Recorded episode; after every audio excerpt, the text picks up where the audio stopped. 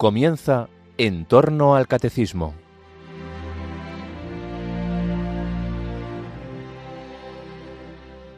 En este mes mariano de mayo les vamos a ofrecer en tres sábados consecutivos la reposición de otros tantos programas de vida en Cristo que el padre Luis Fernando de Prada dedicó en 2017 al mensaje de Fátima.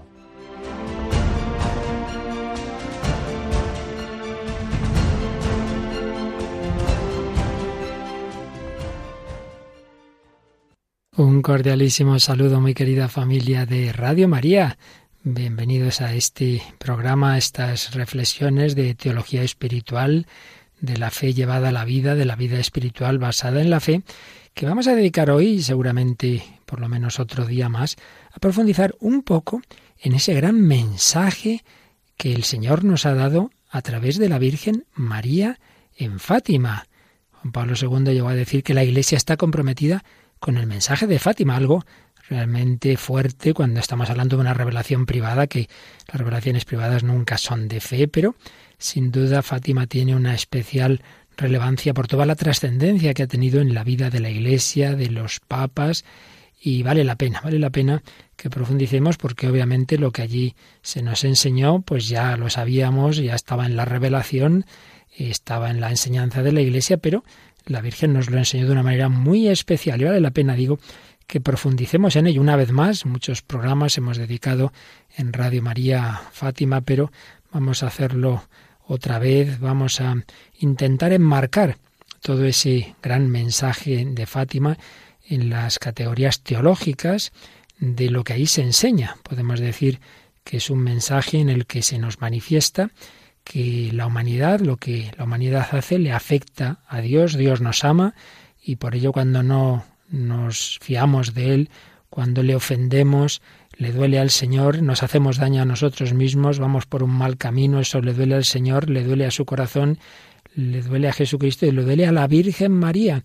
Y ella, enviada por el Señor como Reina y Madre de Misericordia, quiere llevarnos por el buen camino, quiere atraernos de nuevo al amor de Dios y Dios lo hace a través de ese corazón materno, a través de ese corazón inmaculado de María. Pues bien, todas estas realidades que están detrás del mensaje de Fátima, que iremos recordando, eh, son verdades teológicas muy profundas, desde qué significa que Dios nos ame, qué significa eso de que Dios tiene corazón, qué significa el corazón de Jesús, el corazón de María, que María sea medianera de la misericordia, y ya más en particular, qué significado tiene esas, esa aparición en Fátima en ese año 1917, que, que ese año que ocurría, qué quiere decirnos a nosotros, tiene vigencia pues un siglo después ese mensaje, por supuesto que sí, y en fin, muchos aspectos que iremos recordando, podríamos estar horas y horas y horas, obviamente tenemos que seleccionar algo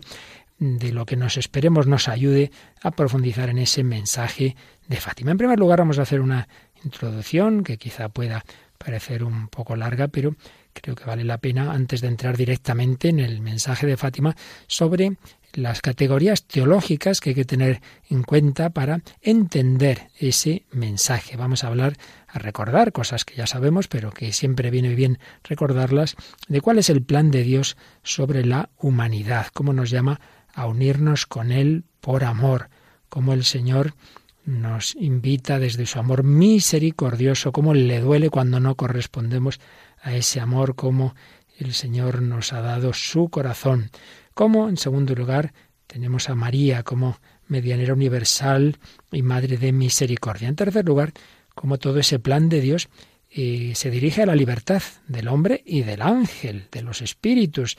Libertad que puede responder sí o no. Los ángeles, algunos respondieron no, se convierten en demonios. Los hombres podemos también responder sí o no.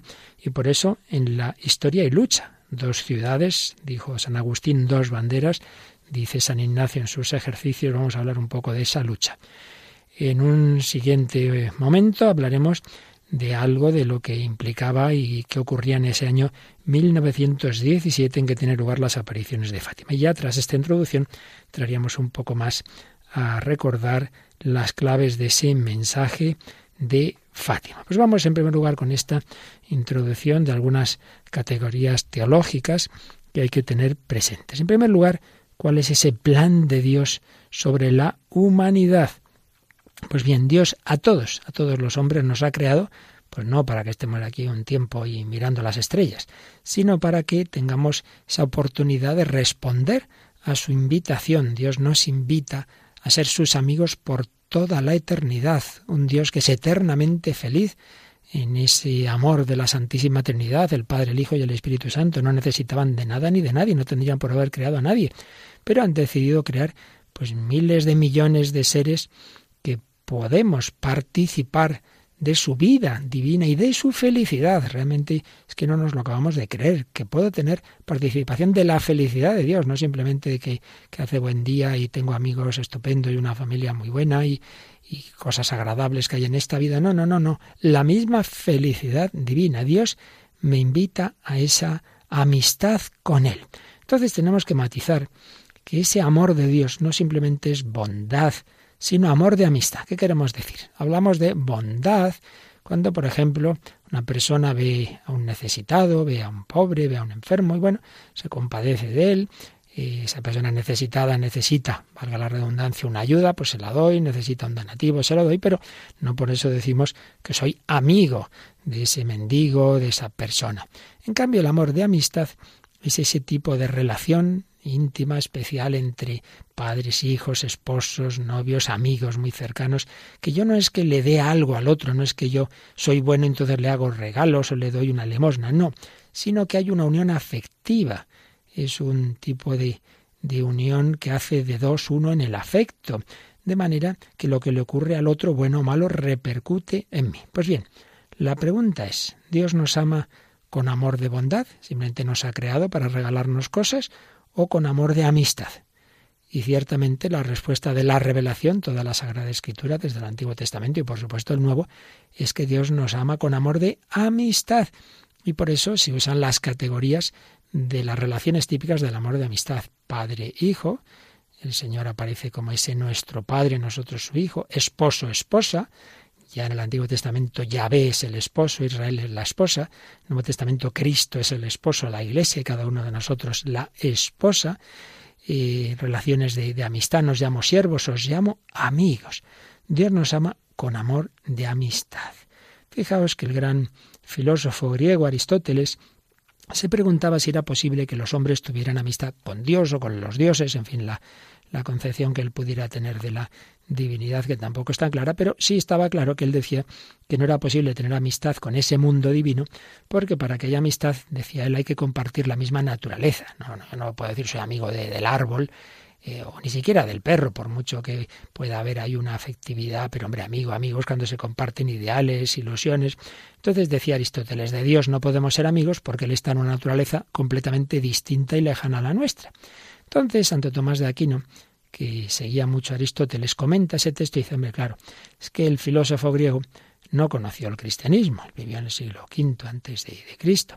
Entonces no sabía que, que nuestro Dios, el Dios único y verdadero, se nos ha acercado, por un lado, porque nos ha dado a participar de su naturaleza divina.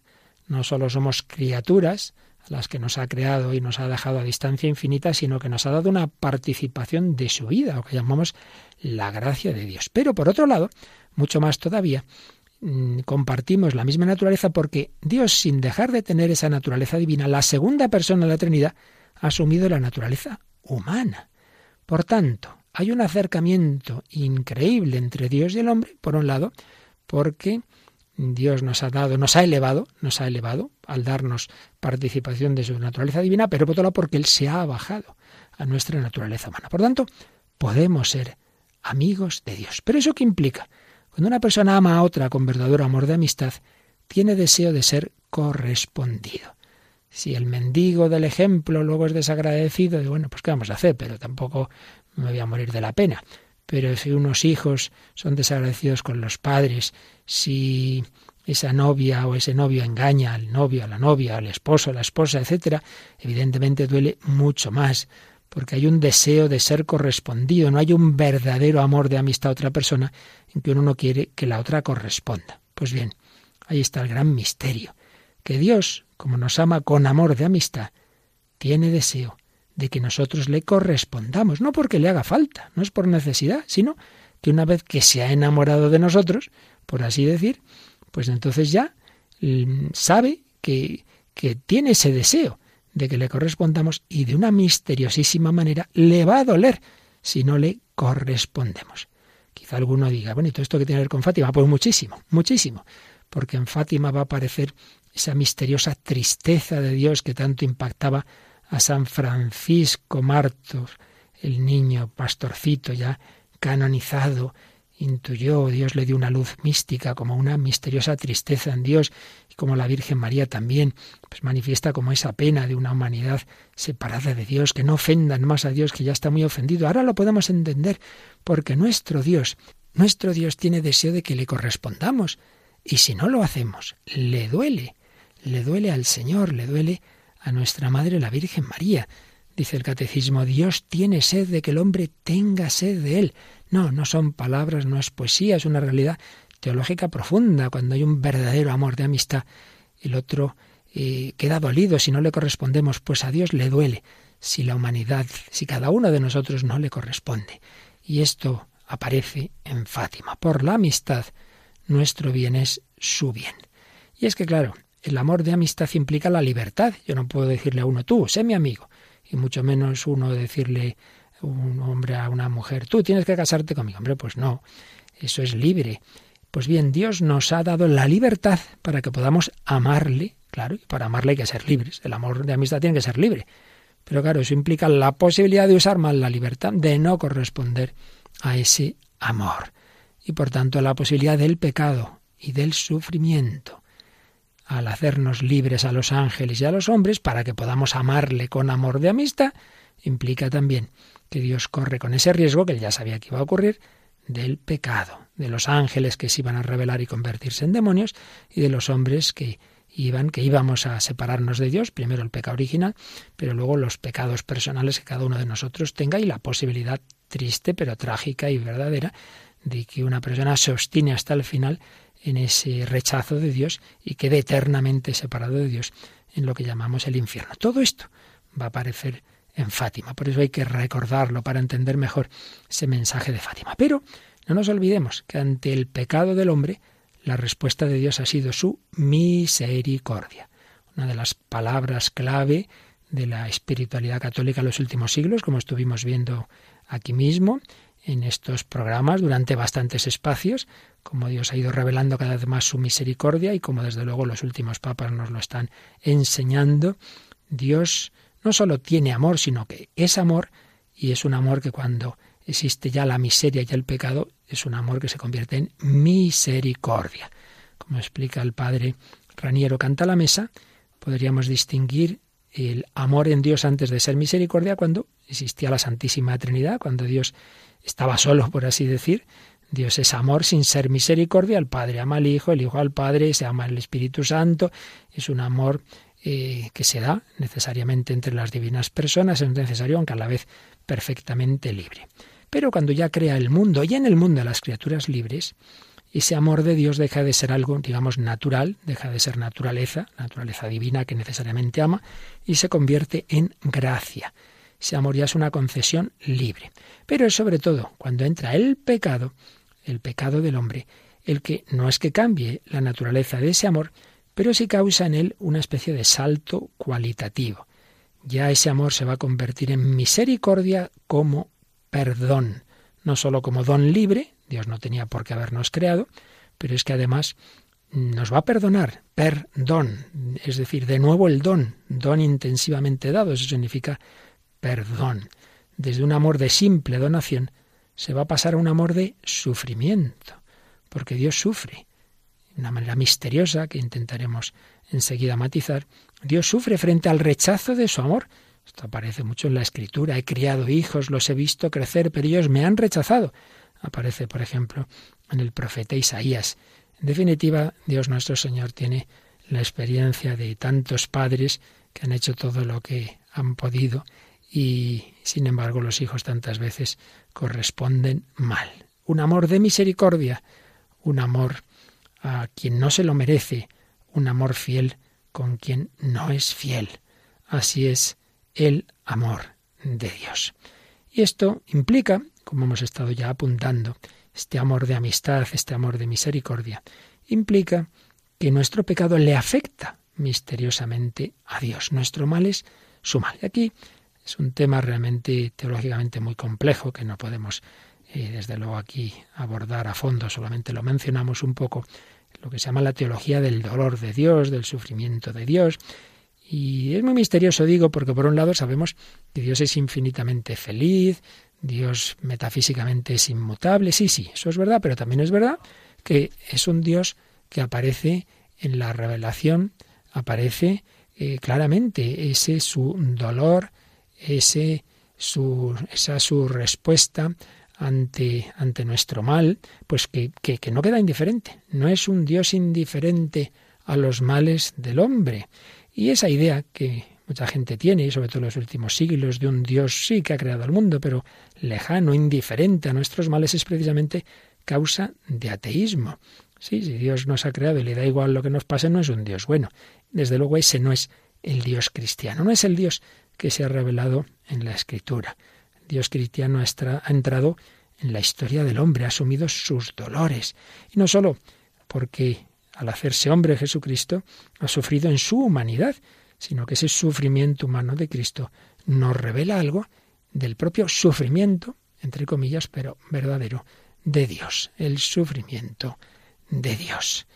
Decía Juan Pablo II en su encíclica sobre el Espíritu Santo que la concepción de Dios como ser necesariamente perfectísimo excluye ciertamente de Dios todo dolor derivado de limitaciones o heridas, pero en las profundidades de Dios se da un amor de Padre que ante el pecado del hombre reacciona, según el lenguaje bíblico, hasta el punto de exclamar Estoy arrepentido de haber hecho al hombre. Aparece en el libro del Génesis. Y es que el libro sagrado nos habla de un padre que siente compasión por el hombre, que comparte su dolor. No es un Dios indiferente. También Benedicto XVI, aunque no sea un texto magisterial, pero es una nota interesante en su libro de la infancia de Jesús, recordaba que en los santos padres de, la Iglesia se consideraba la insensibilidad, la insensibilidad, la indiferencia ante el dolor ajeno como algo propio del paganismo.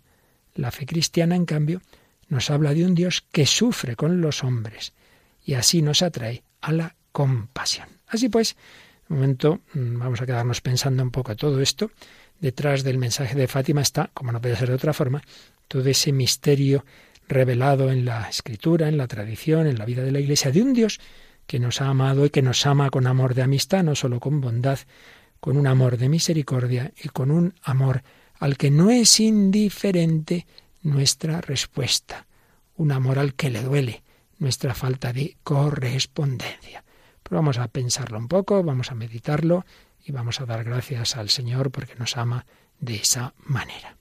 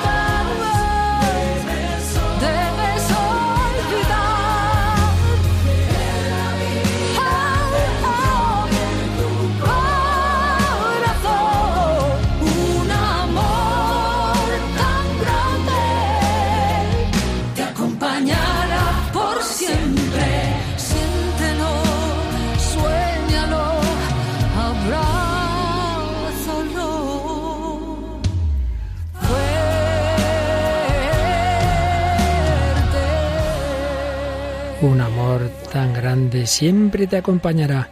El amor eterno, el amor infinito, el amor misericordioso, el amor de amistad de Dios nuestro Señor. Aquí seguimos en Radio María.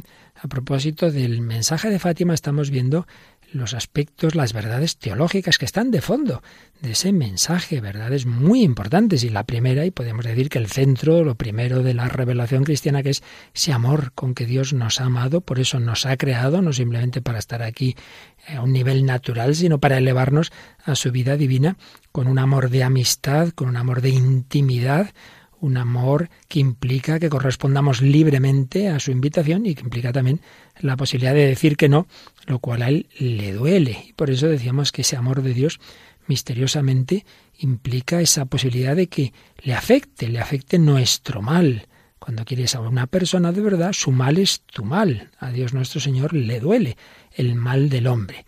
Si unos chicos se drogan, se hacen daño a ellos, no a sus padres, pero obviamente a los padres les duele. El pecado nos hace daño a nosotros mismos, pero a nuestro Señor le duele. Todo eso está de fondo de la revelación y está de fondo del mensaje de Fátima. Dios nos ama con amor de amistad. Ese amor, nos decía esta canción que escuchábamos de Matina, está en nuestro corazón, una de las expresiones que más aparece en toda la Sagrada Escritura, corazón, que es mucho más de lo que a veces en nuestra cultura sentimental significa corazón, a veces eso, en un plan demasiado superficial. No, corazón es el núcleo de la persona, su interioridad, el centro de decisiones, no solo es el afecto y el sentimiento, que también, pero también el pensamiento y la voluntad. El hombre tiene corazón. Entonces, cuando se habla en la Sagrada Escritura, en el Antiguo Testamento, del corazón de Dios, obviamente es una metáfora, es lo que se llama un antropomorfismo. Dios en sí mismo es espíritu, por tanto, como tal no tiene corazón, pero lo que se quiere decir es que a Dios nuestro Señor también le, le afecta nuestra vida. Ahora bien, una vez que la segunda persona de la Santísima Trinidad se ha hecho carne, se ha hecho hombre, entonces sí que tiene corazón en sentido propio. Ahora ya sí que tiene corazón de carne incluso, claro que sí, porque se ha hecho carne. El amor de Dios, el verbo se ha hecho carne, el amor de Dios se ha hecho corazón. Y por eso, en toda la escritura, en el Nuevo Testamento, y sobre todo ante la lanzada de Jesús, que traspasó su costado en la cruz, como aquí ya hemos explicado en otras ocasiones, y luego a lo largo de la historia de la espiritualidad ha ido desarrollando esa contemplación del corazón de Cristo. ¿Quién es el corazón de Jesús? ¿Es como una parte de Jesús? No, es el mismo Jesús, pero en cuanto una es una persona viva que nos ama con amor divino y humano, divino porque es persona divina, tiene naturaleza divina, pero humano también, porque ha asumido la naturaleza humana, un amor espiritual, puesto que tiene un alma espiritual, pero también un amor sensible, con repercusiones incluso físicas, emociones.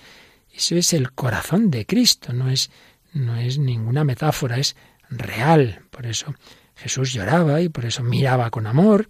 El corazón de Cristo tiene sentimientos. Es un corazón que sigue latiendo humanamente ahora mismo, aunque esté resucitado. El corazón de Jesucristo. Pues bien, en Fátima va a aparecer mucho especialmente el corazón de María. Corazón de María.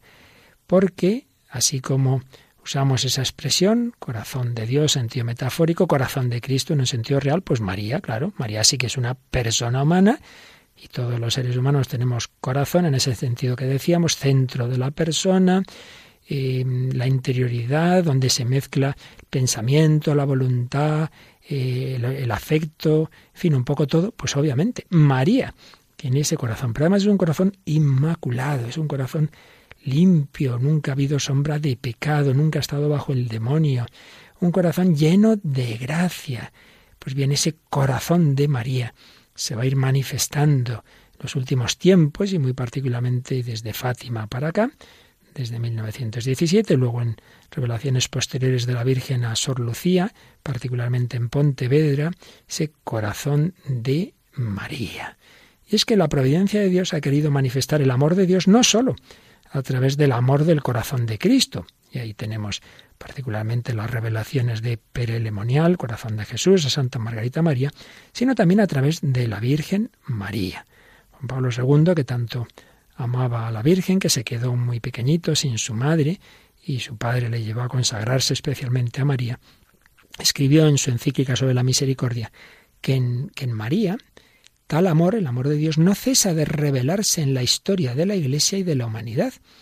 Tal revelación es especialmente fructuosa, porque se funda, por parte de la Madre de Dios, sobre el tacto singular de su corazón materno, sobre su sensibilidad particular, sobre su especial aptitud para llegar a todos aquellos que aceptan más fácilmente el amor misericordioso de parte de una madre. Es decir, que el Señor en su providencia, para atraernos a su amor, pues también ha escogido a María porque ve que muchas personas a lo mejor les cuesta acercarse a Dios, en cambio a través de una madre como que es más fácil. Tienen ese, ese reflejo y ese recuerdo, pues casi siempre, lamentablemente no siempre. Hay quien no ha, no ha tenido una madre que le haya querido, pero en fin, lo normal es que sí hayamos tenido ese amor materno y entonces el ver que también el Señor nos da una madre que nos da la Virgen María ayuda a acercarse a Dios.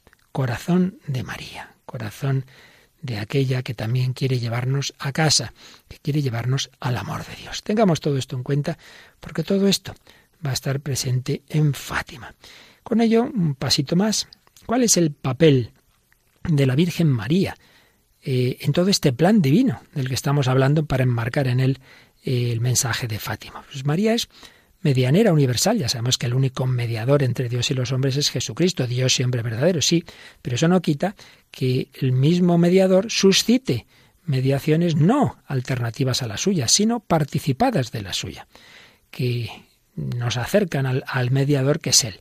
Y la primera y principal de esas mediaciones es la de la Virgen María, medianera universal y Madre de Misericordia. Esto no tiene que extrañarnos esto de las mediaciones. Pues igual que, mis padres han sido mediación de Dios para que yo reciba la vida, para que yo reciba la fe, la educación, la cultura, eh, igual que este sacerdote pues fue mediación de Dios para que yo recibiera los sacramentos, pues la Virgen María es mediación de Dios, no, no tiene que, extrañarnos. Entonces podríamos recordar, pero lo hemos hecho en otros muchos programas, ahora solo pues brevísimamente unas pinceladas sobre el papel de la Virgen María como Madre de Misericordia y Medianera Universal, en primer lugar en, la propia vida, en en su vida terrena y en la vida de Jesús. Claro, en primer lugar, su sí es decisivo para que el verbo se haga carne. Dios entra en la humanidad a través del sí de María. Decimos la anunciación y más exacto sería decir vocación de María, porque el ángel no simplemente es que le anuncia a María, oye, que sepas que quedas embarazada. No, no se retira hasta que María da su sí. Es una escena de vocación en que se pide a María su consentimiento. Pues lo da. María dice que sí. Y entonces ese fiat de María es la gran colaboración a la redención. Dios la había preparado, por supuesto, la había hecho inmaculada, llena de gracia, y esa gracia y su propia libertad, pues hacen que María diga que sí. María recibe a la misericordia hecha carne, María enseguida practica la obra de misericordia de visitar a Isabel, que le ha dicho el ángel que está embarazada, canta la misericordia de Dios en el Magnificat, luego van a hacer de sus entrañas purísimas la misericordia hecha carne en el niño Jesús, y María lo va a mostrar a los, a los pastores, a los magos, a Simeón, como le pedimos en la salve, muéstranos a Jesús, fruto bendito de tu vientre. Dando un salto a la vida pública, pues recordamos el primer milagro de Jesús, las bodas de Caná, pues está ahí la Virgen intercediendo por esos novios. María intercede por nosotros, no tienen vino. En fin, hay distintos momentos en que aparece María, pero el más importante después de la Anunciación es al pie de la cruz. María está ahí con Jesús cuando se han ido casi todos. María está, está al pie de la cruz y nos adopta a los asesinos de su Hijo. Le decimos, ruega por nosotros pecadores, nosotros que hemos matado a tu Hijo y te pedimos que nos ayudes, que ruegues a Él por nosotros. Sí, sí, Santa María, Madre de Dios, ruega por nosotros pecadores. Y también va a estar en Pentecostés, ahí orando con los apóstoles y discípulos, invocando al Espíritu Santo. Fijaos, hay una semejanza muy bonita entre esa escena de la Anunciación y Pentecostés. El Espíritu Santo eh, que desciende sobre María, esta dice que sí, y entonces concibe a Jesús, pues el Espíritu Santo en Pentecostés desciende también sobre María que está en medio de la iglesia, y se forma ya no el cuerpo físico de Cristo en el seno de María, pero sí el cuerpo místico, la iglesia. Los tres mismos protagonistas, Espíritu Santo, María y Cristo. María no es el centro, pero está en el centro decía el padre Kentenich, el fundador de, de Schoenstatt. No es el centro, pero está en el centro. Y siempre han distinguido los teólogos el papel de María en la redención. El único redentor es Jesucristo, pero el Señor ha querido, podía haberlo hecho de otra forma, pero ha querido pedir nuestra colaboración y en particular la colaboración de María. Y digo que han distinguido como dos tipos de colaboración, la corredención objetiva y la subjetiva. La objetiva en el sentido de que fue la colaboración de María, pues cuando el propio Cristo estaba realizando esa obra redentora, desde ese sí de la Anunciación hasta ese sí al pie de la cruz, María está ahí colaborando con Jesucristo. Pero no basta con que el Señor haya realizado esa redención. Ahora hace falta que toda esa gracia que Él nos obtuvo llegue a todos los hombres, que se distribuya a todos. Esa gracia que el Señor nos adquirió en su obra redentora. Es como si un pueblo quedara aislado en invierno por la nieve, entonces un helicóptero deja caer una serie de, medicinas, de alimentos y tal. Bien, ya, eso ya ha llegado, pero hace falta que llegue a cada casa. Hay que repartirlo. Pues bien, el Señor nos pide que repartamos la obra redentora y por eso envía a los apóstoles al mundo entero y a todos nos pide colaboración. Bueno, pues la primera que colabora es la Virgen María, medianera de todas las gracias, una mediación maternal, decía San Juan Pablo II en su encíclica sobre la Virgen Redentoris Mater. Bueno, pues vamos a quedarnos en un segundo momento agradeciendo a Dios que esa revelación de su amor, de su misericordia, la hace a través de la Virgen María, para que viendo ese corazón materno de María, pues confiemos más y más en el Señor. Vamos a invocarla, vamos a rezarla, Vamos a decirle con el ángel, llena de gracia, vamos a decirle, ruega por nosotros pecadores. Pues todo esto se lo decimos ahora a la Virgen María.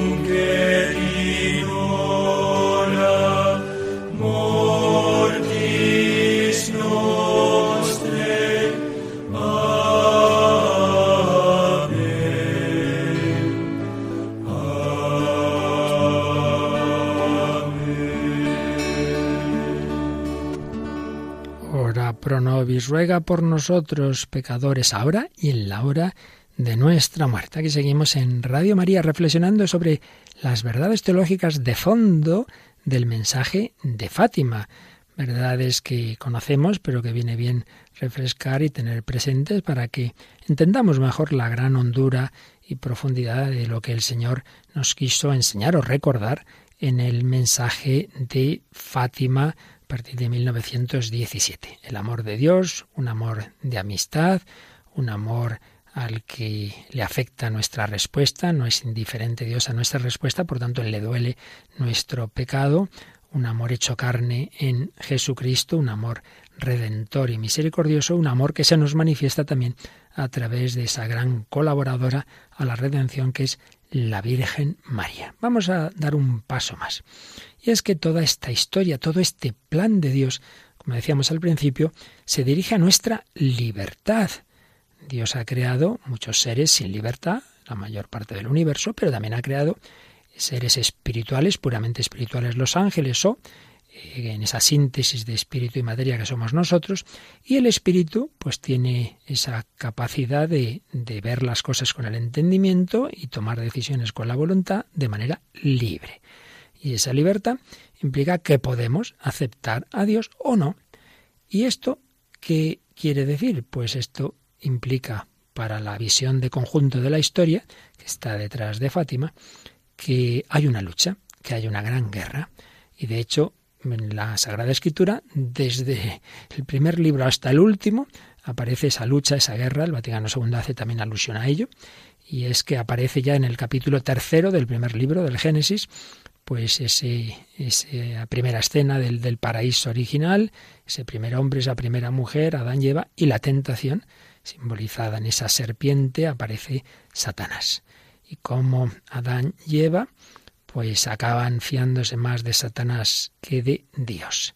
Y es que, pues le viene a decir que Dios no busca que sean felices, que Dios en el fondo es envidioso de la felicidad del hombre, que, le hagan caso a Él, que, que así serán como Dios, que le desobedezcan. Lo del árbol, lo de ese fruto del árbol, es una manera de decir que Dios es el que dice lo que es bueno y lo que es malo, ¿no? La ciencia del árbol del, del bien y del mal, Dios sabe lo, lo, que es bueno y lo que es malo, Dios ha creado la naturaleza, sabe lo que nos conviene y lo que no, es la fuente de la moral. No, no, no, no, no, no. No le hagáis caso, vosotros sabéis más que Dios, lo que pasa es que Dios es envidioso. Bueno, el caso es que Adán y Eva no se fían, cometen el primer pecado, usan mal la libertad y lo que viene pues no es lo que les prometía el demonio, sino todo lo contrario. Todo ese tipo de males que entran en la historia, ese pecado, esa separación de Dios, las consecuencias de sufrimiento y muerte. Pues bien, en la redención hay un nuevo Adán y una nueva Eva. El nuevo Adán es Cristo, por supuesto, y la nueva Eva es María. María va a colaborar con el nuevo Adán. Y estamos en esa lucha. Tenemos todos que optar. O bien querer llegar a Dios y querer ser Dios por nuestras fuerzas, con nuestra soberbia, que es lo que le pasa a los ángeles que se han rebelado contra Dios, que están tan ufanos de esa naturaleza tan elevada que habían recibido de Dios, que dicen, ¿para qué tenemos que recibir eh, o pedir algo a Dios? Yo ya soy como si fuera Dios. Y esa es la tentación. Seréis como Dios en plan soberbio. O bien, dejarnos divinizar, elevar por el amor misericordioso de Dios como don, un don que hay que pedir humildemente. Por eso es tan importante esa lucha entre soberbia y humildad. Y ahí estamos todos. Seremos como Adán o como Cristo. Seremos como Eva o como María. Enemistad pondré entre ti y la mujer, entre tu linaje y su linaje. Él te pisará la cabeza mientras acechas tú su calcañar, dice Dios en Génesis 3.15. Y un escritor francés de origen judío, converso al catolicismo, Fabrice Adjac, profundiza mucho en todo este tema señala cómo lo que va contra lo demoníaco y acaba por aplastar la cresta del orgullo del demonio son dos cosas, dice lo femenino y la filiación. Lo femenino en cuanto receptividad a la gracia. María recibe la gracia, es humilde, no se cree, aquí estoy yo. Y, y la Virgen tiene, tiene esa acogida del Altísimo. En su humildad acoge a Dios. Por eso decía San Luis María Griñón de Montfort que el demonio teme más a María que a Dios mismo. Ya entendemos, no que María sea más poderosa que Dios, sino en el sentido de que le da más rabia que una criatura sea más fuerte que él, pero es que claro, esa criatura ha sido humilde, ha recibido la gracia de Dios.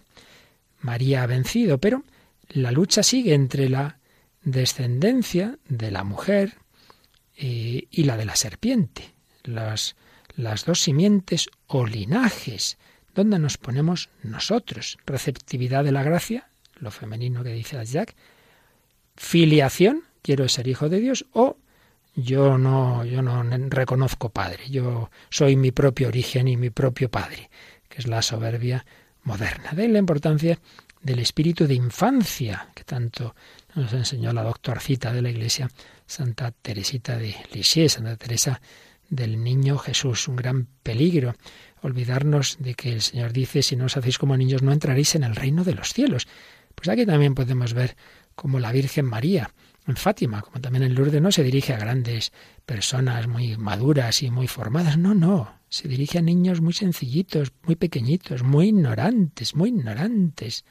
La madre con sus hijitos, con sus niños. El espíritu de infancia del Evangelio aparece clarísima en Lourdes, Fátima, Guadalupe de México, pues aunque en ese caso era Juan, Juan Diego era mayor, pero ese trato como de niño pequeño, Juanito, mi, mi Juanito, y, y era la Virgen también con ese cariño, ese espíritu filial respecto a María. Qué diferencia con esa soberbia que nos quiere meter el demonio. Por eso señala a Jack que ser creyente en realidad es ser hijo, porque por otro lado creer, creer no simplemente es creer que lo que Dios dice es verdad, eso también los demonios, dice la carta del apóstol Santiago, también los demonios creen y tiemblan. Los demonios creen que existe Dios. Si el tema no es que Dios es, sino creer en Dios, en ese en, es un acusativo de dirección, es apoyarnos en Dios. Creer en Dios implica ir hacia Él. ¿Y qué es lo que nos hace ir hacia Él? El amor. Por eso la fe salvífica es una fe que se convierte en esperanza y en amor.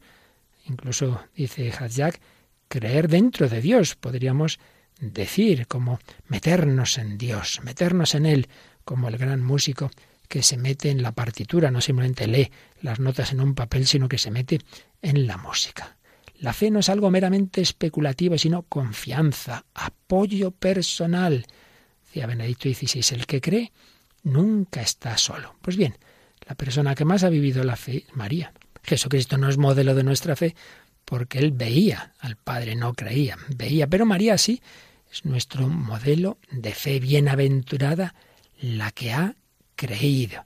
Así se nos recuerda tanto en la encíclica Redentoris Mater de San Juan Pablo II como en la encíclica Lumen Fide del Papa Francisco. Estamos en esa lucha.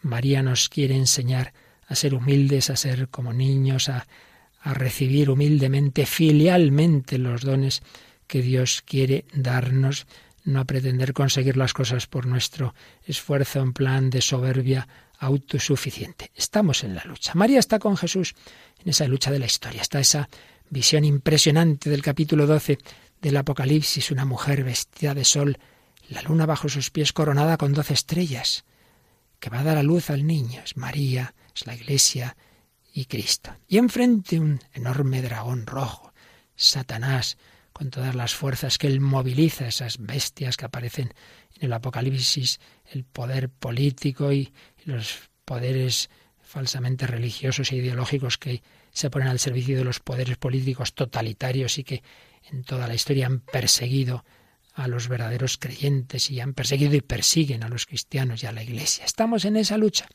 en esa lucha. Y en esa lucha María es la capitana con Jesús. María está ahí en ese ejército de Jesucristo. Como nos enseña San Ignacio de Loyola en sus ejercicios espirituales, hay esas dos banderas, la bandera de Cristo y la bandera de Satanás. Pues bien, en esa lucha que atraviesa la historia, María tiene una actuación, digamos, escondida, ordinaria, como, como tuvo esa actuación escondida en, en las bodas de Caná, que yo siempre pienso que los novios pues le darían gracias a, Jesús del milagro y seguramente no se las darían a la Virgen María, ni se habrían enterado de que ella es la que le había pedido el milagro. Hay una actuación ordinaria de la Virgen en nuestra vida y en la historia. Pero hay una actuación extraordinaria que a veces, a veces extraordinariamente, cuando así lo considera oportuno en su providencia nuestro Señor, pues también se da. Y aquí es cuando estamos hablando de apariciones, de revelaciones privadas, de milagros, etc. Pues bien, esta actuación extraordinaria de María se ve que los últimos siglos están más presente. Hay más de estas apariciones y revelaciones. Por supuesto, estamos hablando de las aprobadas por la Iglesia. A veces se tarda en reconocer algunas, pero ciertamente lo han señalado papas y teólogos que es la era de María, señala un teólogo Upers, por ser la época de Satanás, nuestro tiempo es también la era de María. Cuanto más el demonio actúa, pues más la Virgen María viene a ayudarnos. Y por eso pues tenemos la medalla milagrosa, esas manifestaciones de, la Virgen a Santa Caterina Labouré en, en, París, tenemos La Salette, Lourdes, Fátima, Vergen, Vanés, Siracusa. En Lourdes, Benedicto XVI mm, señaló en su viaje de, de 2008, en este lugar María sale a nuestro encuentro como la Madre, siempre disponible a las necesidades de sus hijos. Mediante la luz que brota de su rostro, se transparenta la misericordia de Dios. Dejemos que su mirada nos acaricie y nos diga que Dios nos ama y nunca nos abandona. Bien, pues esta era la tercera clave que quería recordar como contexto teológico para entender mejor el mensaje de Fátima, que hay un amor de Dios, un amor de amistad que nos invita a esa amistad con Él, que no es indiferente a nuestra respuesta, que el Señor nos invita y nos manifiesta su amor a través de la Virgen María, que ese amor de Dios hecho carne en el corazón de Cristo también se manifiesta a través del corazón de la Virgen María.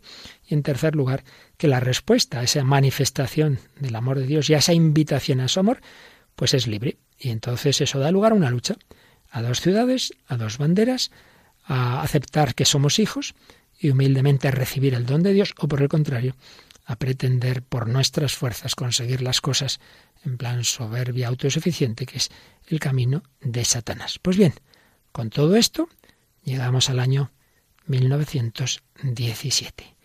En ese año es desde luego uno de los años más importantes de la historia, un año en que esa lucha entre Cristo y Satanás pues tenía una fuerza muy fuerte. Fijaos que en 1917 se celebraban por un lado aniversarios importantes, eran 400 años de la rebelión de Lutero, que tanto daño hizo a la Iglesia, 200 años de la fundación de la masonería en 1717 en Londres, que, que introduce el relativismo en lo religioso, que que rechaza la idea de un Dios providente, misericordioso, que no cree en la divinidad de Jesucristo, sino que va a extender esa idea de que si Dios existe es un Dios que no se preocupa de los hombres y por tanto si no es un Dios que nos ama, pues es un Dios odioso que no merece ser amado. Bueno, eso en cuanto aniversarios, pero por otro lado, eh, acontecimientos muy dramáticos están ocurriendo en ese año. Por supuesto, la Primera Guerra Mundial de, de terrible crueldad, consecuencias muy negativas y después de esa guerra, que al final pues el bando aliado sobre todo por el apoyo de Estados Unidos, pues se puede decir, así señalan los historiadores, que en realidad es el triunfo de los Estados Unidos. Caen los imperios europeos y comienza un nuevo tipo de imperio, en que lo más importante es lo económico, más que lo político. Pero sobre todo en 1917 es el año en que en un país y en un inmenso país de, tanta tradición cristiana como Rusia, triunfa por primera vez el comunismo y con qué fuerza y con qué violencia eh, en esa revolución roja eh, de Lenin, el bolchevismo, y cómo pues se va a convertir durante tantos años en esa unión de repúblicas socialistas soviéticas que van a extender esos errores que va a decir la Virgen en Fátima, va a extender la persecución a la religión, va a extender la persecución a la Iglesia. En fin, es un año en el que podemos decir que vemos las claves de ese mundo moderno, de ese siglo posterior a 1917. Eh, una desaparición de la religión de la vida pública, lo importante es la economía, se entroniza el laicismo y tantos principios contrarios a la civilización cristiana. Si se cree en Dios es un Dios eh, lejano, una idea, una especie de deísmo que al final genera ateísmo, porque nuestro pensador Donoso Cortés ya decía, si Dios omnipotente ha creado el mundo pero no se ocupa de él, como propugna el liberalismo, pues entonces es un Dios malo. Particularmente se va a empezar a extender ese comunismo, que fijaos, si las tres grandes virtudes cristianas son fe, esperanza y caridad, pues qué oposición. Frente a la fe en Dios, el materialismo. Frente a la esperanza trascendente, estamos hechos para la vida eterna, pues no, las utopías de, de la sociedad perfecta en este mundo. Y frente a la caridad, el odio, la lucha de clases. 1917, un contexto agnóstico, más aún ateo y antiteístico.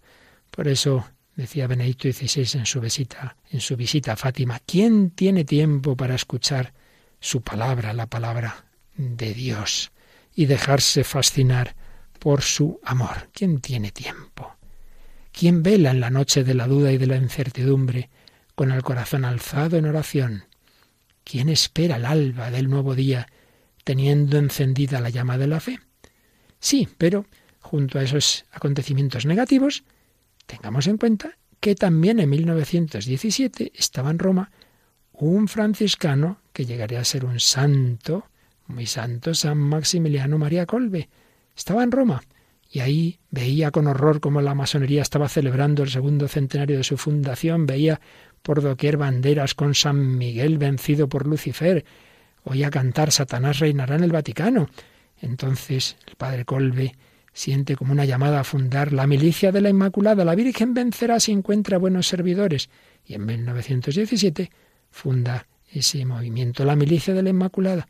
Por tanto, es también el año 2017 ha sido también el año del centenario de esa fundación. 1917, apariciones de la Virgen en Fátima, fundación de la Milicia de la Inmaculada y tantas otras obras buenas que el Señor suscita y enfrente tanto mal que la Virgen María anuncia en Fátima. Pues ahí nos quedamos, en ese contexto teológico e histórico en el que se va a desarrollar ese gran acontecimiento de Fátima, del que seguiremos hablando el próximo día. Terminamos con estas palabras que dijo Benedicto XVI en su peregrinación a Fátima. Que el cielo se abriese precisamente sobre Portugal en aquel momento fue como una ventana de esperanza que Dios abre cuando el hombre le cierra la puerta. Una ventana de esperanza que Dios abre cuando el hombre le cierra la puerta, porque además, precisamente en Portugal había entonces un gobierno laicista, masónico, perseguidor de la Iglesia, y mira tú, pues precisamente allí la Virgen María, cuando le estaban cerrando las puertas al Señor y a la Iglesia, abre esa ventana que tanto inmenso bien va a hacer en los años siguientes. María se va a aparecer en Fátima como reina del cielo, como señora del rosario, como reina de la paz.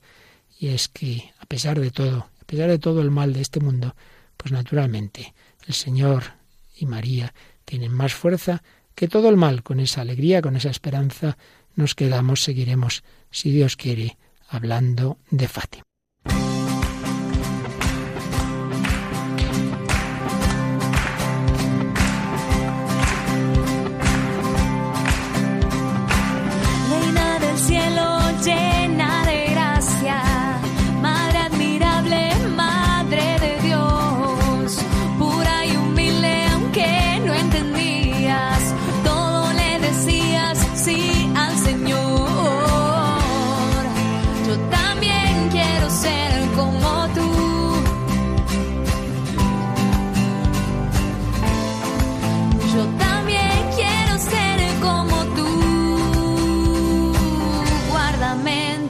brazos.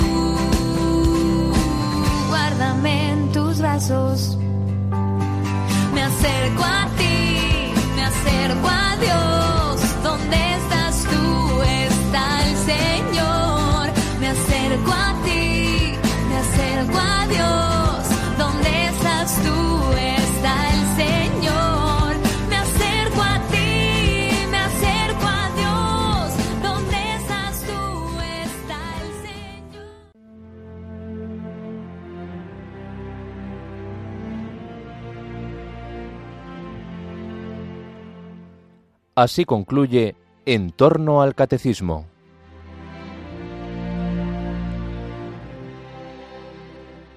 En este mes mariano de mayo les vamos a ofrecer en tres sábados consecutivos la reposición de otros tantos programas de vida en Cristo que el padre Luis Fernando de Prada dedicó en 2017 al mensaje de Fátima.